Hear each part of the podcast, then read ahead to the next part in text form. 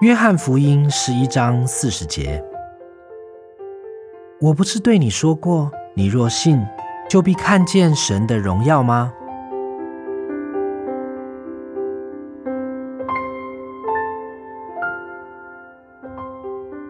四月间的一天，我们站在巴伐利亚阿尔卑斯山边，面对一片无法形容的美景：新耕的田地，青翠的山头点缀着早春的野花，高峻的山峰则仍然罩着一层白皑皑的冰雪。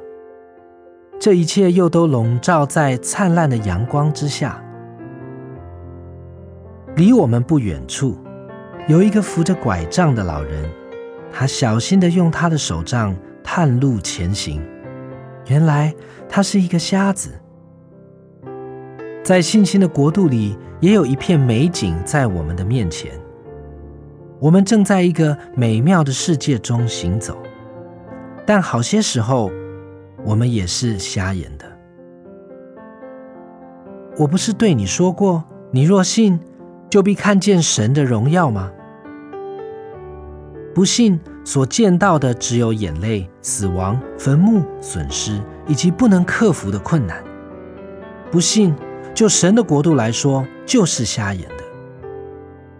如果不信的眼睛开了，信心所见到的，就是机会、生命、复活、胜利、喜乐以及神的荣耀。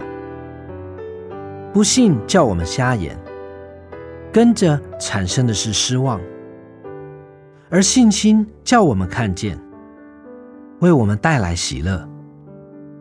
你若信，就必看见神的荣耀。